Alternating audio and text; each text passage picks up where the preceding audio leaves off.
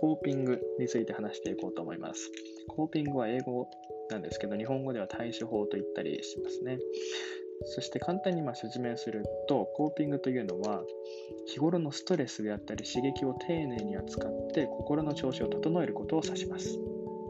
現在ではコーピングという言葉、コーピングという療法は、行動認知行動療法の一つとして位置づけられていたりもしますね。例えば、私たちは日頃からたくさんの種類であったりバラエティの刺激に身を置いていますよね。そしてこのような刺激の中でもストレスにつながる刺激もあればストレスまではいかない刺激っていうものがあります。そしてこのストレスになりやすい刺激に対処する方法が2つあります。1つ目がその刺激に対する認知を変えるということです。これは自分の例なんですけど自分は今高校に通っていて昔昔っていうわけでもないけど結構前に、えー、昼休みの前に先生からちょっと、えー、昼休みが終わったら校長室に来いよって言われたんですよね。そして、その時の自分の心境としては、うわ、マジか、俺なんかやるかしたんか、つって、もう休み時間の間はずっと不安に駆られて、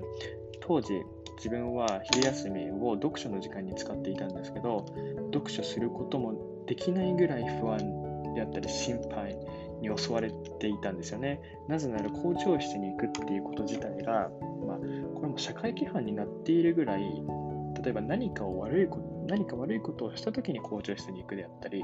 何かルールを乱したり、何か秩序を、まあ、秩序を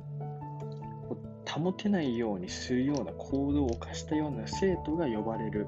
ところが校長室だっていう自分はストレオタイプをまあその時持っていたんですよね。しかし自分は無意識に、えー、このコーピングを使っていたんですよね。ま、どういうことかっていうと、まあ、校長室ぐらいに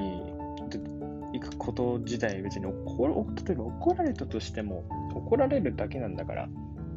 とかああとは俺、今何も悪いことしてない。本当に何も悪いことしてないから怒られる理由ないよね。めでに自分は捉えか、ま考え直したんですよね。つまり、工場室に行くっていうこと自体の認知を変えてコーピングしたんですよね。そしたら、昼休みも、まあ、普通に本を読むことができたし、まあ、助室に行くこと自体も別に恐れることはないよねっていうふうに、まあ、自分の考えを変えることができたんですよね。これが、まあ、1つ目の認知を変えるといった側面ですね。そして2つ目の行動を変えるといった面です。これはつまり対処法を取り入れるということなんですけど、例えば仕事、ちょっと疲れたけど、あと何時間もある。あと2時間もある、例えば。こういった時に、例えばコーヒーで一服したり、散歩をする。または、同僚とコミュニケーションを取ることによって疲れているというストレスを緩和することができますよね。こういったように行動を変えるということもコーピングの中では非常に重要な役割を担っていると言えますね。はい。まあ、このように今述べてきたんですけど、コーピングのレパートリーの少なさであったり、欠乏は精神病につながるケースも考えられる、考えられるというか、あるんですよね。だから、コーピングというのは自分たちの刺激であったり、ストレスをしっかり理解していく行動であったり、考えなんですよね。なので、このコーピングできないということは、はい、何もストレスだったり刺激に対処することができないので精神病につながるケースということもあるわけなんですよね。そして現在ではいろいろなリサーチャーであったり研究者がコーピングにおいて質より量の方が大切だよねっていうことを今彼らは言っているんですよね。なので、はい、質ではなくてコーピング自分のストレスだったり刺激に対するコーピングの量をレパートリーを増やすことが重要なんだということですよね。例えば自分は、え例えばストレスに駆られる駆られたときは、お茶を飲むようにしてきます。お茶を飲むようにしています。お茶を飲むって言ったとしても、えー、ほうじ茶を飲むときであったり、ピーチ茶、